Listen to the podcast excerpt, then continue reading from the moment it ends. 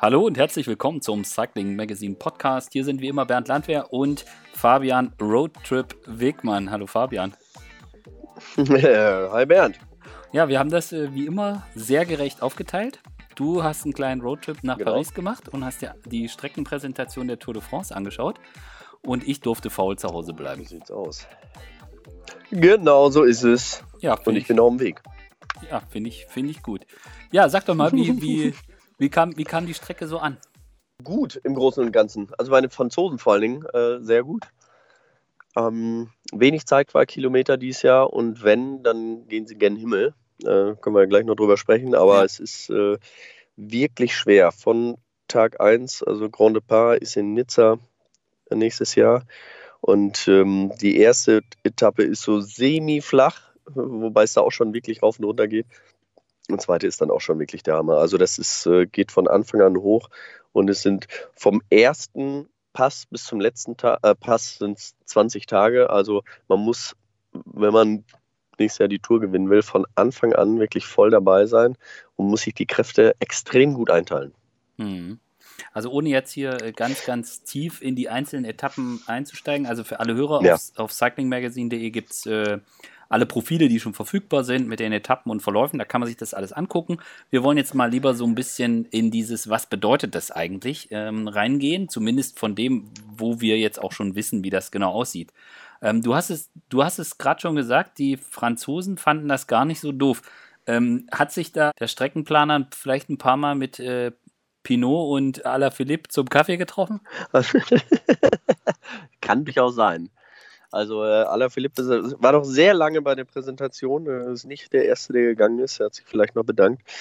Ähm, nein, Spaß beiseite. Die, äh, er ist dieses Jahr extrem stark Tour gefahren und äh, ich glaube, die Franzosen sehen sich einfach nach, ähm, nach einem französischen Sieger. Wobei es ist jetzt nicht nur auf die Franzosen zugeschnitten, sondern es ist nicht so, wie es vor. Ähm, ja, ich sag mal, zehn Jahren war, dass, es, dass die Tour meistens über ein Zeitfahren entschieden wurde, sondern ähm, man probiert es von Anfang an spannend zu machen. Man hat gemerkt, ähm, dieses ganz klassische, am Anfang flach, Sprinter, äh, dann mal ein Zeitfahren, dann ein bisschen äh, mal durch die Berge, dann ein bisschen Zentralmassiv und dann Pyrenäen und dann nach Hause, nach Paris. Das macht man jetzt nicht mehr, man probiert es einfach spannender zu machen und ähm, ja, im Grunde sind die noch so in der Findungsphase. Die letzten Jahre haben wir gesehen, immer wieder ganz extrem kurze Etappen. Also wir hatten ja Etappen ja. mit nur 60 Kilometer. Ähm, das ist dieses Jahr nicht drin. Ähm, es gibt aber auch keine extrem langen Etappen. Also die längste Etappe ist mehr oder weniger auch die kürzeste, die es je bei einer Tour gab. Also von den längsten die kürzeste. Ja. Äh, ist nur 218 Kilometer. Normalerweise gab es immer welche, wenn es die längste war, die ganze so, Stück ja. nochmal länger ist, 230, sowas ist. Ähm, also da geht man auf jeden Fall von den Distanzen weg, aber man ist jetzt auch fürs nächste Jahr wieder von diesen ganz kurzen Etappen weggegangen. Ja. Also du hast, ja. es, du hast eben schon angesprochen, dass, dass es gleich am Anfang heftig wird. Das könnte durchaus auch im Rennverlauf Folgen haben. Also, wenn man das mal kurz, also ich habe für die erste Etappe schon eine Wette laufen, ob es überhaupt einen Sprint gibt. ja. Und äh, die, ja. die, zweite, die, die zweite Etappe ist ja direkt äh, 4000 Höhenmeter. Und dann gibt es am vierten ja. Tag schon die erste Bergankunft und dann fahren die gen Westen ins Zentralmassiv. Da geht es auch bekanntlich hoch und runter. Und Pyrenäen kommen äh, 2020 so ein bisschen knapp weg, sind nur zwei Etappen. Dann geht es aber an der Küste, mhm. äh, an der Küste lang zwei Tage. Wenn da der Wind pustet, dann kann da auch alles durcheinander geraten. Und dann geht es quasi wieder durchs, durchs Zentralmassiv wieder zurück in die Alpen. Und dann haben wir da die letzte Woche, ist dann dort großer Spaß angesagt. Und was sie sich da mit diesem Einzelzeitfahren am vorletzten Tag, wo die ersten 20 Kilometer so halbwegs flach sind und dann geht es zum Planche de Belleville hoch, ähm, ausgedacht haben, das ist, äh, ja, das ist ein Brett. Auf jeden Fall. Also nach dem letzten Ruhetag äh, in Isère ähm, ja, sind drei schwere, richtig schwere Etappen, vor allen Dingen die, ähm, die 18. nach Meribel, unglaublich stark, äh, unglaublich schwer. Da geht es, äh, das ist ein Anstieg 21 17. Kilometer. 17. ist das. Bei 17. ist es, ja. ja äh, Erst über Madeleine und dann nach Meribel hoch. Zu diesem Col de la Luz. so ist es, genau. Am nächsten Tag ist es Meribel Start. Äh, mhm Col de la Los. Ähm, der ist 21 Kilometer lang und hat oben die letzten vier Kilometer 20 Prozent im Schnitt. Und das am ja, drittletzten Tag bei der Tour de France. Das wird wirklich also ganz, ganz schwer.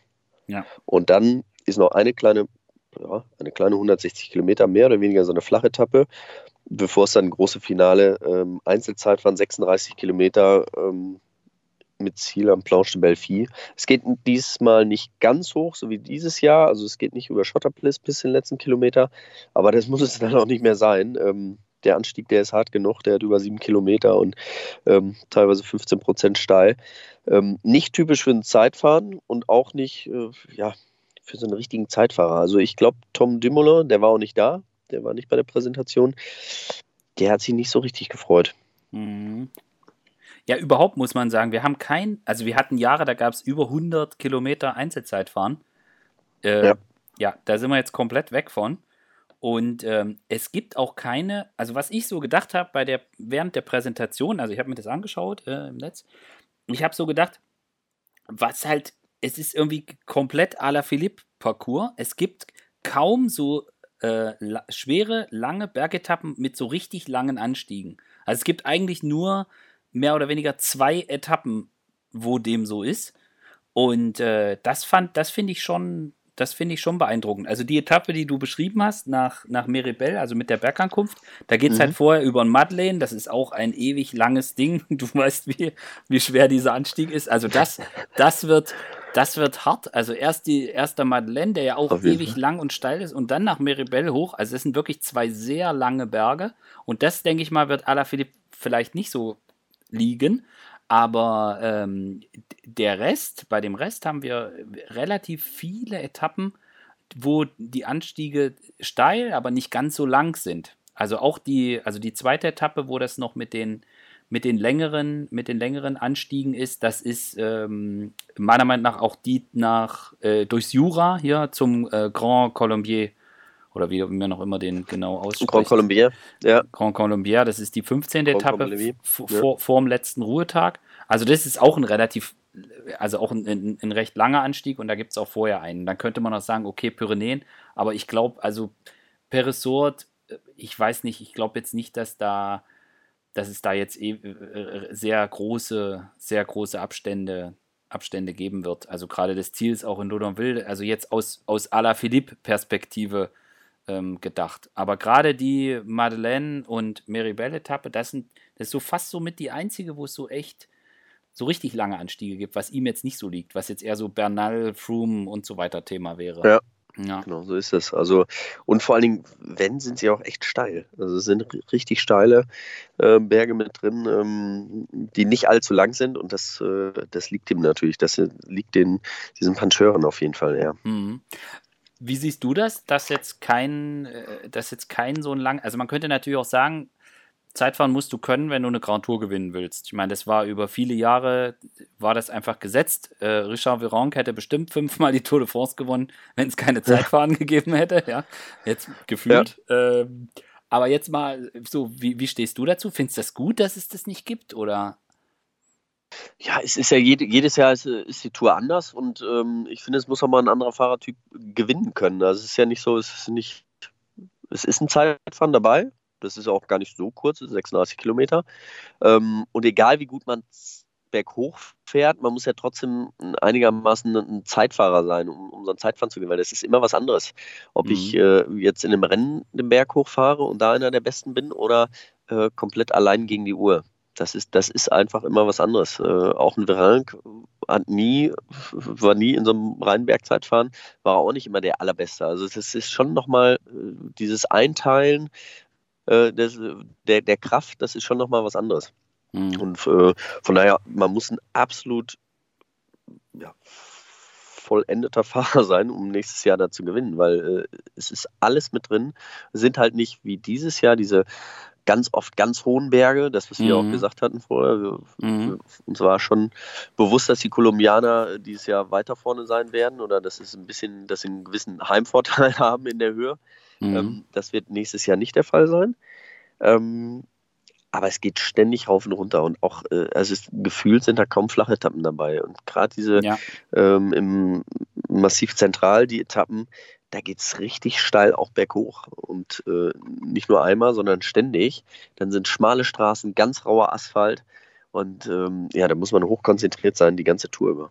Ja, irgendwie hat man so ein bisschen das Gefühl, dass die Strecke gerade im zweiten Teil der, des, äh, der, der Tour so ein bisschen gemacht ist, dass ich, dass das Rennen jeden Tag auf den Kopf gestellt werden könnte.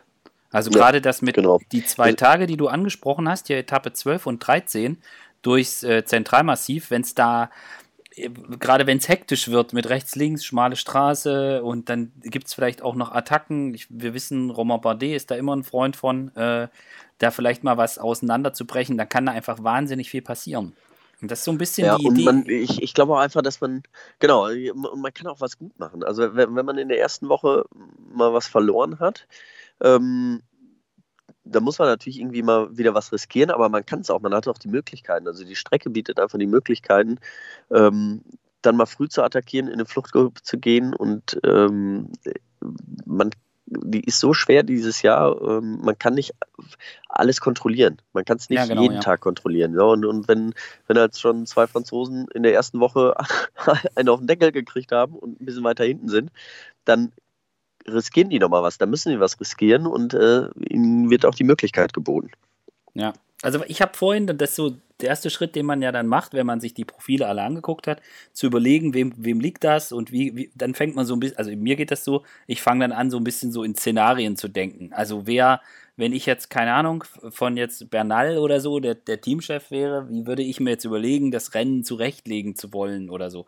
Und was, was ich finde, ist, es fällt mir wahnsinnig schwer, je mehr ich drüber nachdenke, zu sagen, wie das Rennen ablaufen wird. Also gerade dadurch, dass wir, dass diese zweite Etappe schon so krass ist mit äh, mit diesem ersten langen Berg und dann noch über den Turini drüber und dann noch Col d'Ace. Ich meine, Col de Turini, ja. Da hat, ja. Da, da, hat ja das hat ja das halbe Feld wahrscheinlich nach dem zweiten Tag schon richtig Rückstand.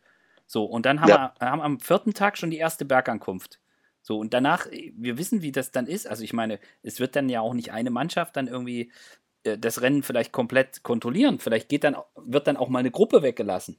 Ja, vielleicht die dann irgendwie mal 15 Minuten kriegt und dann hat jemand das Trikot an, äh, von dem man es vielleicht nicht unbedingt gedacht hätte, oder jemand wird so wieder vor, vorgespült. Also das, das ist durchaus, sehe ich durchaus äh, als möglich an. Und ich glaube nicht, also ich weiß es nicht, aber ich kann mir das nicht vorstellen, dass du da bei dieser Bergankunft am, an der vierten Etappe, dass du da schon in Topform bist und dass halt beim Zeitfahren dann äh, einen Tag vor Paris ähm, du auch noch auf dem Niveau bist. Also da drei Wochen wirklich auf absolutem Top-Niveau, das ist, glaube ich, weiß ich nicht, ob das überhaupt geht. Ja, ja genau. Das wird einfach schwierig sein, dass die, äh, ja, dass die Fahrer sich so drauf konzentrieren oder so trainieren, dass sie äh, ja, halt in der richtigen Form sind. Ähm, äh, ganz schwer abzuschätzen. Und da werden die, die Trainer auch einiges an Arbeit haben. Die werden sich das jetzt mal genau angucken und überlegen, was sie machen können. Ähm, die Sprinter weiß ich nicht, ob sie dieses Jahr anreisen. ja. Also im Grunde genommen, äh, so eine richtige flache Etappe ist äh, auf die Ile de Ré. Das ist die zehnte Etappe. Ja. Und nach Portier, das ist die elfte Etappe. Und da haben wir wahrscheinlich ähm, schön Wind. Da kann man sagen, diese mal richtig flach, wirklich flach. Und da das geht halt direkt den ganzen Tag an der Küste entlang. Und ansonsten sind immer Berge drin. Also ähm, gut nach äh, Privat von, von, äh, von Gap aus, die geht mehr oder weniger bergunter, aber auch da ist dann zum Schluss geht es wieder berghoch. Das ist nicht viel, aber es ist äh, die ganzen Details haben wir ja jetzt auch noch nicht. Also ja, die, die, wir können es jetzt, ich kann es jetzt auch nicht bis ins äh, letzte Detail des, des Profils sehen, aber das sieht auch wieder so aus, als ob es da zum Ziel nochmal äh, 100 Höhenmeter hochgeht und ähm, ja, das kann auch eine ganz fiese Rampe wieder sein und dann ist es auch wieder nichts für Sprinter. Also ähm, allzu viele Möglichkeiten haben die nächstes Jahr nicht. Nee, ist jetzt keine Sprinter-Tour de France und vielleicht können wir das auch gerade nochmal sagen. Also es ist so, dass die Strecke, so wie wir sie jetzt kennen, also es gibt ja die groben Profile und bei zu den Anstiegen oder ich sage jetzt auch mal zu den, zu den Schlüsseletappen ist, hat, hat die Organisation da schon einen ganz genauen Plan, wo die Strecke langführt. Aber bei bei anderen Etappen oder bei vielen Etappen steht es auch noch nicht so ganz zu 100% fest. Ähm, also das kann sich durchaus auch noch mal verändern. Und dann gibt es ja immer mal, ich sag mal, im Frühjahr gibt es dann auch immer mal noch eine Überraschung, wenn man dann de, das detaillierte Profil kriegt und guckt dann drauf und stellt dann fest, ah, okay, da ist dann doch noch ein Berg drin oder so. Mhm, genau so ist es. Also da, da kann ja immer noch mal was sein, die ist, äh, die ist ja auch nicht genehmigt bis ins letzte Detail. Das geht gar nicht so früh.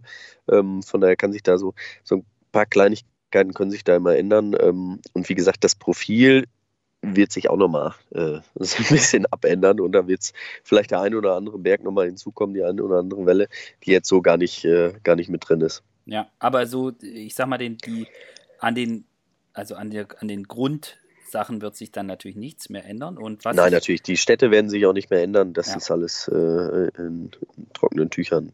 Ja. ja. Also es gibt eine Etappe, bei der bin ich richtig gespannt. Das ist die 18. Etappe. Nach der mhm. Bergankunft in Meribel, da oben an diesem Col de la Luz, oder wie man den auch immer ausspricht, da war Etappenziel bei der Tour de l'Avenir dieses Jahr. Das war quasi der Testlauf. Und den Berg gab es ja. bei der Tour de France noch nicht. Äh, das ist der, den du vorhin so schön beschrieben hast. Mit diesen, die letzten Kilometer sind super steil und das Ding ist ewig lang. Also richtig fies. Ja, also die letzten ist 21 Kilometer und letzten vier Kilometer 20 Prozent.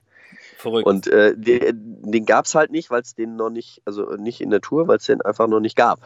Das war wohl irgendwie eine Strecke, die ist für die, äh, für die Schneekettenfahrzeuge gemacht worden. Das war eine Schotterpiste und die haben sie jetzt mit einem neuen Asphalt versehen und deswegen kann man da hochfahren. Ähm, deswegen ja, gibt es auch noch keine großen Erfahrungen, außer ähm, dies Jahr halt bei der Tour de l'Avenir.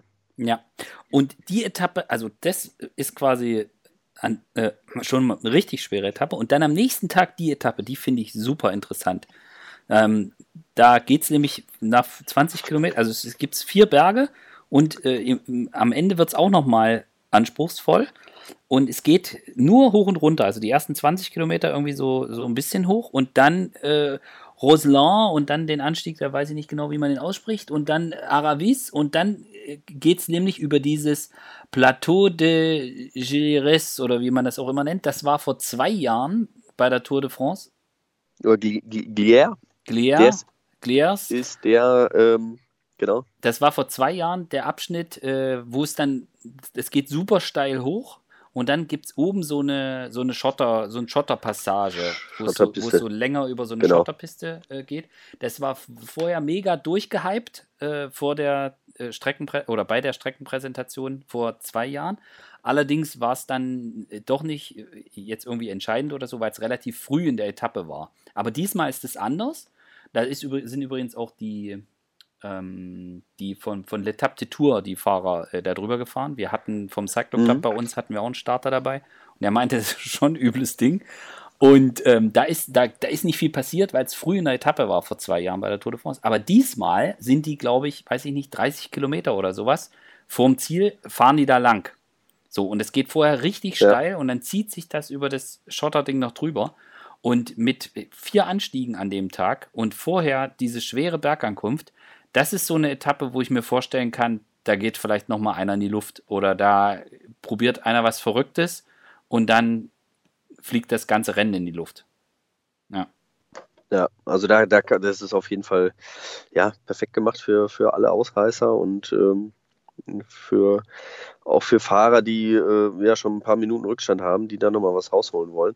Und auch grundsätzlich, also ich glaube, das ist nächstes Jahr, dass wir einfach auch mehr Fluchtgruppen, die, die mal ankommen sehen werden. Also dass es auch mal wieder Fahrer gibt, ja, außer zwei, drei, die nicht die, äh, die besten Bergfahrer sind und ähm, nicht die besten Sprinter, sondern ähm, Typen, mal, die immer ihr Heil in der Flucht suchen und ähm, die ja in den letzten Jahren oft zu kurz gekommen ja, die Topfahrer haben gewonnen oder es war ein Sprint und dann haben die Sprinter gewonnen. Aber dass wir eine Fluchtgruppe durchging, wird ja immer weniger. Und ich glaube, diese Tour nächstes Jahr, die lädt da wirklich dazu ein. Ja, ich habe mal gerade parallel hier nochmal nachgelesen bei dieser Montée de Plateau des Gliers. Äh, sechs, die, Steig, ja, die, ja. Die, die Steigung sechs Kilometer mit 11,2 Prozent im Schnitt. Genau. Und 15 Prozent Maximum. Und dann dieses eklige Also es geht ein mit 9, 10 Prozent, dann 9,8, dann 12,1 für den Kilometer, 12,3, 9,8 und dann nochmal 12 Prozent. Und dann das Schotterstück, das ist dann, das, das zieht sich einfach das, nur. Das ja, hat so anderthalb Prozent und oben raus dann nochmal 4 Prozent. Das ist jetzt nicht so dramatisch. Allerdings sind es dann von da oben knapp noch 30 Kilometer nur noch ins Ziel. Das ist eine steile Abfahrt runter und dann ist, kommt nochmal eine kleine, kleine Gegenwelle, die hat nochmal 250 Höhenmeter und dann geht es äh, nach Roche-sur-Fonds ähm, ja, nur noch runter. Es ist, äh, da, ich glaube, sie haben ihn nochmal mit reingenommen, weil sie sich mehr erhofft hatten vor zwei Jahren. Und ähm, mhm. da war er einfach zu früh im Rennen und jetzt haben sie ihn ins Finale gesetzt und hoffen, dass da ein großes Spektakel gibt. Also ich könnte mir bei der vor, also die Etappe, da glaube ich, stelle ich das Popcorn parat. Das ist, das, also ich sag mal, gut, äh, Contador ist nicht mehr dabei, aber ja, ich meine, im Endeffekt ist ein bisschen auch entscheidend, was heißt ein bisschen, ist auch entscheidend, wie sieht es äh, vor der Etappe aus, ja, was ist da passiert, äh, wie, wie sieht es im, im Gesamtklassement aus, wer liegt da vorne, wie, ist, wie nah sind die beieinander, aber das ist auf jeden Fall vom Terrain her was, wo man sagen kann, da kann das ganze Rennen nochmal auf den Kopf gestellt werden. Ja, Finde ich gut. Ja. Und ja. dieses Zeitfahren, da bin ich halt echt mal gespannt. Also, äh, das, wie du sagst, die ersten, das ist nicht ganz kurz, aber erst flach und dann nochmal da hoch. Ah, ah, das ist echt. Ja, aber so flach ist es auch nicht. Also das, das, geht zwischendurch, hat das schon mal 300 Höhenmeter.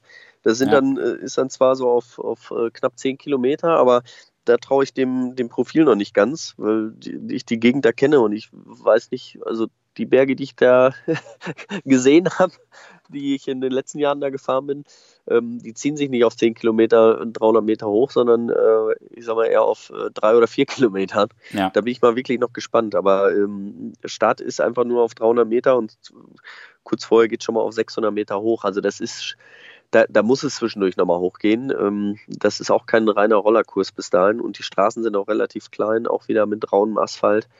Ähm, ja, und dann wie jetzt hier der äh, Plache Belfi im, im ähm, Roadbook, also in dem Buch, was wir hier heute gekriegt haben, drin steht, da sieht er relativ human aus, aber das wissen wir alle, das ist er nicht. nee, nee. ja. Ähm, ich würde gern noch mal, ich würde gern, also das, das für die Sprinter wenig dabei ist, da hat man schon drüber gesprochen. Ähm, ich sag jetzt mal, für so Typen wie Tom Dumoulin oder auch für Chris Froome ist das jetzt auch nicht so der geilste Parcours. Äh, Froome war auch da heute. Was war dein, ja. was war dein Eindruck so von ihm und wie hat er reagiert? Ja, er äh, reagiert ja nie so, so ganz wild. Aber er hat zwei, dreimal schon die Backen aufgeplustert und ähm, als er reingekommen ist äh, auf die Bühne, da hat er auch noch ordentlich gehinkt. Ähm, er wird wohl in zwei, äh, zwei Wochen auch nochmal operiert, ähm, wird aus dem Oberschenkel, äh, wird eine Platte nochmal entnommen. Und da bin ich wirklich mal gespannt. Also ich, der will das unbedingt. Der ist äh, unglaublich heiß und der will diesen fünften Sieg, der will da ähm, ja, zu den Legenden da oben aufsteigen, äh, mit fünfmal die Tour de France gewinnen. Aber das ist ein wirklich steiniger Weg und die, das Profil ist nicht perfekt für ihn, sagen wir es mal so. Es mhm. ist auch nicht schlecht, auch mit dem Zeitfahren, das ist auf jeden Fall was für ihn, das kann auch durchaus gewinnen, wenn er in der absoluten Topform ist. Aber da müssen wir halt wirklich nochmal ein Fragezeichen hinterhängen, ähm, ja, ob er, ob er das schafft, weil diesen Sturz, den er hatte, der war alles mhm. andere als ohne. Das ähm, hätte auch ganz anders enden können. Und ähm, das Team wird ihn mit Sicherheit unterstützen, wird ihn auch äh, ja, alle Freiheiten erstmal lassen. Aber dann, wenn es dann zu Tour geht, äh, wird man mal sehen, wie es dann, dann weitergeht. Ja. Ob er dann die alleinige Kapitänsrolle wird man ihm, glaube ich, vielleicht nach außen zusprechen. Ja, dass man sagt, das ist unser Kapitän, aber ähm, ja, da hat man noch andere in der Reihen mit Bernal, der jetzt dieses Jahr gewonnen hat, der gezeigt hat, äh, dass er auch an diesen Bergen, vor allen Dingen an diesen steilen Bergen, an den langen Bergen, ähm, mehr oder weniger unschlagbar ist. Ähm, den wird man nicht in der ersten Woche opfern für ihn. Ja. Ja, und äh, wie siehst du das jetzt in Bezug auf Emanuel Buchmann, der jetzt ja eine sensationelle Tour de France 2019 gefahren ist? Sein Pfund ist halt so, sind eher die langen Anstiege, dass er, dass er, wo er wirklich, wo er folgen kann, äh, ist jetzt eher nicht so der, der mit, mit, mit Punch äh, versehene Fahrer, sondern eher der, der lange Watt je Kilogramm bei ihm ein gutes Verhältnis. Ähm, wie siehst du da die Strecke? Also ich denke, das ist eher für die explosiveren Fahrer als jetzt für ihn. Ja, stimmt, aber ähm, was wir dieses Jahr bei ihm gesehen haben, wie konstant er gefahren ist und ähm, wie aufmerksam er auch gefahren ist, auch auf den Windkanten zum Beispiel. Mhm. Das kann dieses Jahr auch wieder eine extrem große Rolle spielen. Und ähm, ich würde auch sagen, also Pinot, wenn er in der Form ist wie letztes Jahr, ist er auch einer der absoluten Top-Favoriten. Ja. Nur bei Pinot wissen wir, da ist ganz oft, hat er was. Mhm. Entweder wird er abgehängt oder er stürzt oder er schlägt sich das Bein am Lenker an, ähm, was wirklich schade ist. Aber also für ihn Pinot würde ich wesentlich oder höher einstufen ähm, als Manuel Buchmann bei dieser Tour.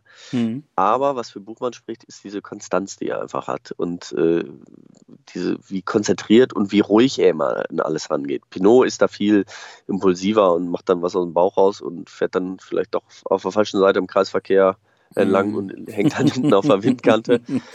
Aber das spricht absolut für ihn und wir haben gesehen, wie konstant er ist. Äh, das Zeitfahren hinterher ist auf jeden Fall auch was für ihn ähm, mit der Bergankunft da oben.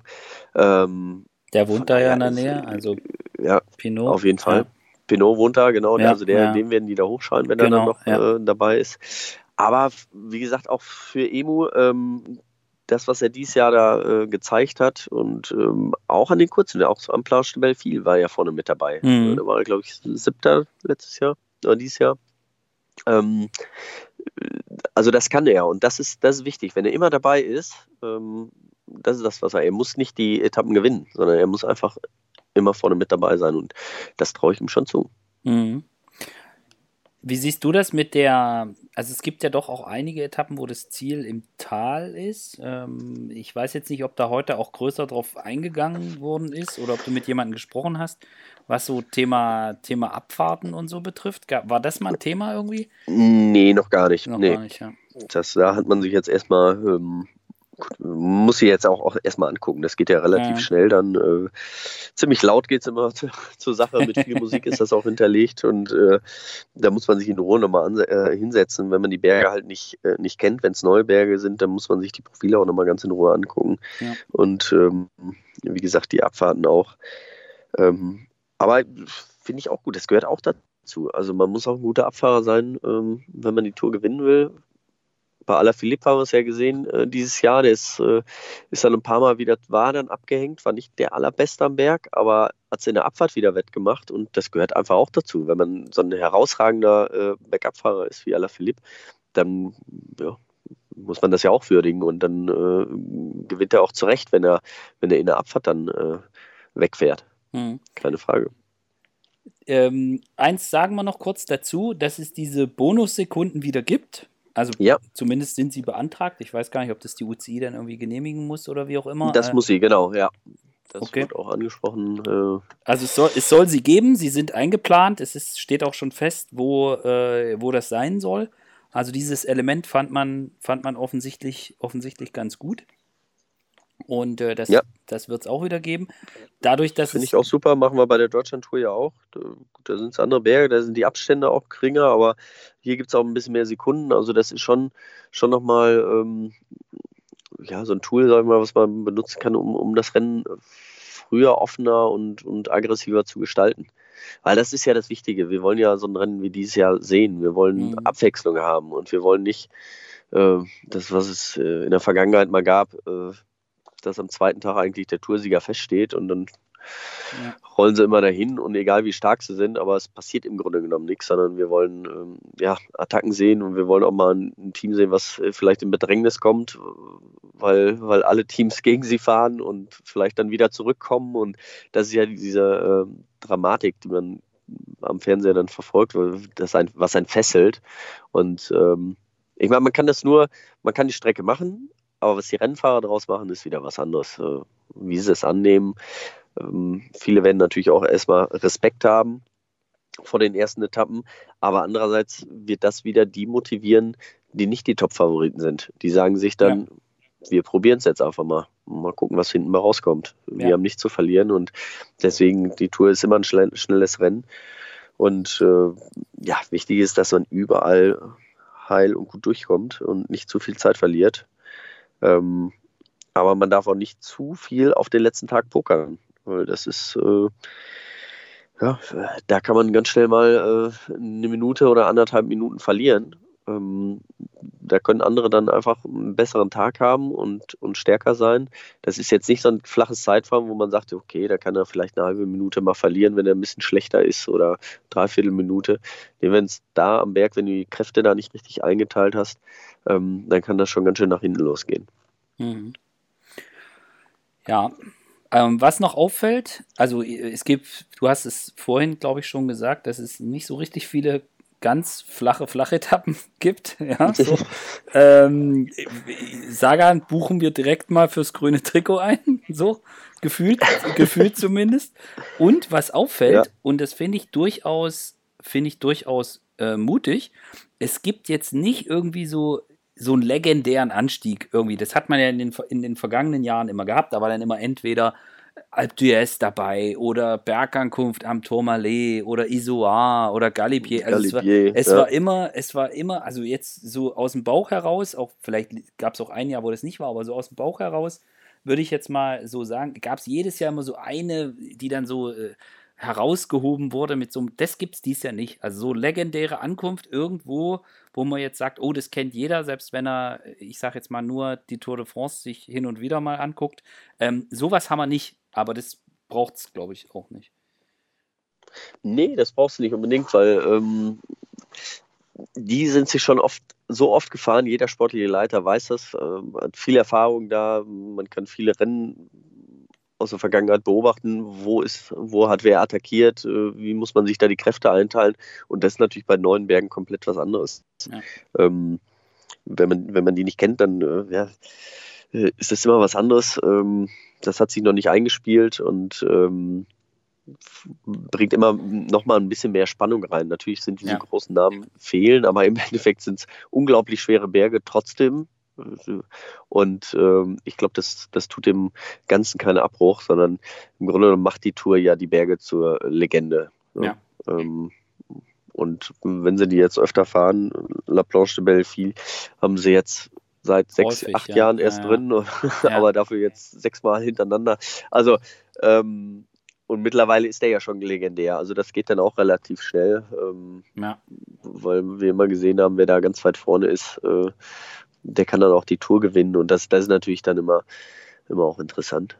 Ja. Okay, also wir halten fest, eine, ein Parcours, der durchaus viel ermöglicht und wo es, glaube ich, von Anfang an zur Sache geht, weil wir gleich, ähm, gleich zu Beginn sehr schwere, vor allen Dingen bergige Etappen haben.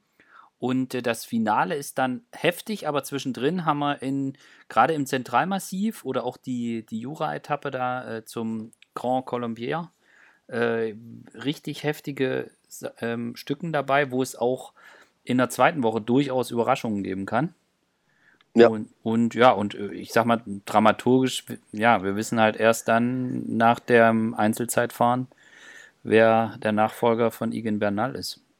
Ja. So wird es sein. Also es ist wirklich erst am Ende der 20. Etappe. Vorher kann man es, glaube ich, kaum abschätzen, es sei denn, Egan Bernal führt schon mit acht Minuten, dann äh, hat er den Deckel drauf gemacht. Aber ähm, ja, und, und spannend wird es auch sein, was die Sprinter daraus machen. Äh, ob die sich nicht vielleicht doch denken, ja, wir fahren jetzt dieses Jahr lieber doch alle den Giro.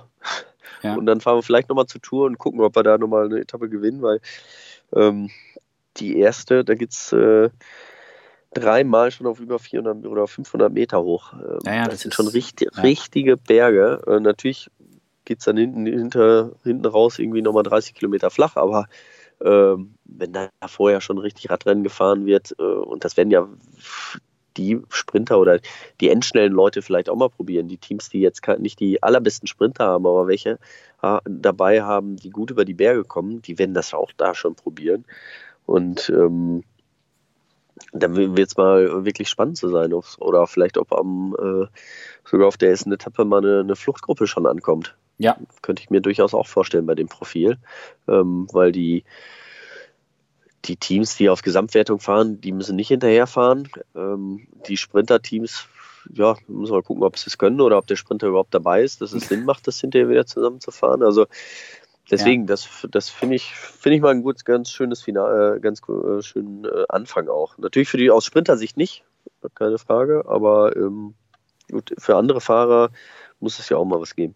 Ja, und das zieht ja dann, das zieht ja dann auch Konsequenzen nach sich. Also wenn die, wenn es da Teams gibt, die sagen, wir nehmen da jetzt keinen echten Sprinter mit, sondern wir gucken, wir glauben dran, dass es viele Möglichkeiten gibt, aus einer Fluchtgruppe erfolgreich zu sein und dafür nehmen wir unsere Jungs mit, so stellen wir das Team auf. Dann, wenn das mehrere machen, dann hast du plötzlich den Effekt, dass die Rennen vielleicht anders laufen und dann hast du, dann passieren vielleicht auch mal Dinge, dass dann ja. Gru Gruppen gehen, wo Fahrer mit drin sitzen und äh, plötzlich explodiert irgendwie ein Rennen und er, es ergeben sich Konstellationen, die man so vielleicht nicht erwartet hätte. Also das äh, bleibt, das bleibt auf jeden Fall spannend. Aber das sehen wir dann auch erst, wenn wir genau wissen, gerade bei den flacheren Etappen, sage ich jetzt mal, ähm, wenn wir da genau wissen, wie das ausgeht. Ich fand nur lustig, heute hat irgendwie, also es gibt ja diese Übersicht immer von der, von der ASO und sie haben halt irgendwie geschrieben, ja, neun Flachetappen, also so heißt mhm. es offiziell. Und, ja. und ähm, Heute hat bei Twitter gleich jemand drunter geschrieben, ob das jetzt, äh, ob das die Vuelta-Flachetappen seien. weil in den Profilen findet man es nicht. Und das ist es eigentlich. Also die, das, was früher ähm, Medium Mountain Stage war, das ist jetzt Flachetappe, hat man so das Gefühl. Also so, so diese Cipollini, diese Cipollini-Flachetappen, die gibt es irgendwie nicht mehr.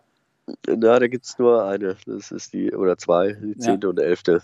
Die sind dabei, aber wie gesagt, da wird da ist dann an der Westküste Frankreichs, äh, da geht es von einer Insel zur anderen. Also da ist immer Wind und ähm, dann gibt es nicht die Berge, sondern die holländischen Berge. genau. Ja, aber ist also so ganz so, ich meine, wir müssen das jetzt noch, ist jetzt gerade ein paar Stunden her. Äh, würdest du sagen, findest du eher geil oder würdest du sagen, finde ich jetzt, hätte ich mir jetzt schon noch irgendwie gewünscht, dass man noch eine, keine Ahnung, 250 Kilometer mit fünf Alpenpässen drin ist oder so. Gar nicht, nee. überhaupt nicht. Nee, finde ich, find ich wirklich gut. Also finde ich ähm, absolut gelungen, weil ähm, diese langen Etappen braucht man nicht, um schwer zu machen. Das haben wir auch bei den, bei den kurzen Etappen gesehen, auch wenn die nur 100 Kilometer lang sind, sind sie extrem sch, äh, schnell und auch ähm, ja, wesentlich spannender, weil von Anfang an gefahren wird, auch für die Zuschauer einfach ähm, ja, eine Fernsehgeräten zu Hause, die sehen halt Action, da, da bewegt sich halt was. Und äh, bei diesen ganz langen Bergen, wenn dann ein Team halt, ähm, wenn die Neos da hochfährt und die ganze Zeit 400 Watt fährt, dann fällt einer nach dem anderen ab. Ähm, das sieht dann so aus, als ob die anderen nicht können und äh, andere nicht wollen zu attackieren, aber das ist einfach, weil das Tempo so hoch ist. Das funktioniert an diesen langen, gleichmäßigen Bergen, aber nicht an diesen, diesen richtig steilen, kurzen Dingern und äh, ja, wenn es viel rechts und, rechts und links geht. Ähm, ich glaube, die ASO will auch dieses Sky Ineos Übermacht, äh, wollen sie mal, wollen sie brechen. Sie wollen einfach mhm. mal probieren, eine Tour so zu kreieren, dass sie nicht berechenbar ist. Mhm. Ähm, in die Richtung geht das ich finde ja im, im, Grunde genommen äh, liegt mir äh, weit ab, irgendwie darüber zu richten. Der, der die Tour gewinnt, der ist der, der beste Fahrer, fertig aus, der hat die Tour gewonnen. Und wie die Tour ist, äh, ja, ja, sagt die ASO, ähm, ähm, macht der Schreckenchef. Ähm, die muss nicht immer gleich sein, die mu muss man nicht jedes Jahr äh, miteinander vergleichen können, aber äh, es sind drei Wochen, die muss man gut überstehen und wer am Ende dann gewinnt, äh, hat alles richtig gemacht. Ähm, von daher finde ich das spannend, so wie, es jetzt ist. Ähm, vielleicht gibt es in zwei Jahren mal wieder 100 Kilometer Zeitfahren, dann ist es ja auch gut. Dann ist es auch mal wieder für andere Fahrer. Ähm, wie gesagt, ich bin mal gespannt, was ähm, Jumbo Wismar machen wird. Ja. Ähm, Tom Dümmeler ist jetzt gerade oder wechselt jetzt gerade. Ähm, sein großes Ziel ist mal die Tour zu gewinnen und nächstes Jahr ja, würde ich nicht sagen, dass es die beste für ihn ist. Nee. Äh, dann hat er noch äh, Steven Kreuzweig im Nacken sitzen, der dieses Jahr Dritter war. Äh, Primus Roglic, gerade im Vuelta gewonnen, ähm, ja. unglaublich stark. Ähm, da bin ich auch gespannt. Also das ist so das Team, was auf jeden Fall absolut gleichzusetzen ist ähm, mit Ineos. Ja. Und äh, die haben auch ein sozusagen ein Luxusproblem. Die müssen gucken, wem sie es wem sie es zutrauen und für wen sie fahren. Ab einem gewissen Zeitpunkt muss man das dann halt machen, ähm, spätestens wenn das Rennen mal so außer Kontrolle ist ähm, und nicht mehr genügend Helfer dabei sind. Das haben wir mit Ineos dieses Jahr auch ein paar Mal gesehen, da müssten andere dann in die Bresche springen. Also, das wird spannend. Mhm. Ja, also ich finde es auch gut. Vielleicht äh, der ein oder andere, gerade für die deutschen Radsportfans, ist die Anreise 2020 dann ein bisschen weiter, als, jetzt, als wir es jetzt 2019 mit den wunderbaren Etappen im Elsass hatten. Aber vielleicht kann man sich ja irgendwie schön. Äh, ja, aber gerade das große Finale ist im Elsass, das ist nicht weit weg. Also, ähm, das stimmt. Oder die, man macht halt vorher im Zentralmassiv Urlaub. Ja, dann kommen sie einmal, so. auf dem Hin, einmal auf dem Hinweg in die Pyrenäen vorbei und dann kommen sie auf dem Rückweg nochmal ein paar Kilometer nördlich, äh, kommen sie dann auch nochmal vorbei, da kann man schön hin und her. Soll auch schön sein da. Und es gibt noch, gibt noch eins, was ich gut finde, und zwar der Norden wird komplett ausgespart oder fast komplett ausgespart. Und äh, das finde ich richtig gut, weil das bedeutet, wir haben dann 2021 schön Etappen in der Normandie und im Norden. Und wir wissen ja, dann gibt es vielleicht auch wieder die Möglichkeit, etwas diese 60 Kilo Jungs mal übers Pflaster zu schicken. ja, also ich, ich meine, es ist in Dänemark oben in Kopenhagen Start und äh, wenn dies Jahr der Norden komplett ausgespart wird, ähm, wir wissen ja, die sind ja gerecht, äh, ein Jahr mal so, ein Jahr mal so, dann wird es wahrscheinlich wieder in den Norden gehen. Und ähm, ja, kann man die Tour da auch bewundern. Aber dieses Jahr ist er, wie gesagt, weit im Süden. Ja. Ja, gut. Also wir, wir freuen uns drauf und ähm, ich bin gespannt, wie es dann, wie es dann wirklich im Detail aussieht. Aber so der erste Eindruck ist gut. Und ja, wir warten jetzt, äh, der, die nächste große Grand Tour, die die Strecke präsentiert, ist der Giro. Und dann macht es ja. richtig Spaß, weil dann kann man wirklich gucken, wo fährt, wo fahren die anderen, für wem liegt was mehr, was denkt sich vielleicht äh, das eine oder andere Team und dann. Genau, da müssen die Fahrer sich auch äh, Gedanken machen, äh, wo sie fahren, wie sie trainieren, wie sie sich, äh, wo genau. sie ihre Schwerpunkte setzen. Ähm, nächstes genau. Jahr ist natürlich auch wieder ein ganz großes Jahr mit Olympia auch noch dabei. Ja.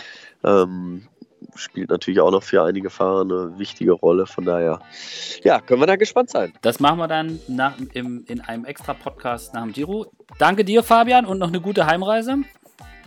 Danke, Bernd. Äh, Werde ich machen. Immer leicht unterm Radar. genau so. Äh, Nein, immer angemessen. Immer an, so, wie wir das von dir kennen und gewohnt sind. Und dann äh, sage ich noch Danke fürs Zuhören und bis zum nächsten Mal. Ich bedanke mich auch. Bis dann. Ciao. Tschüss.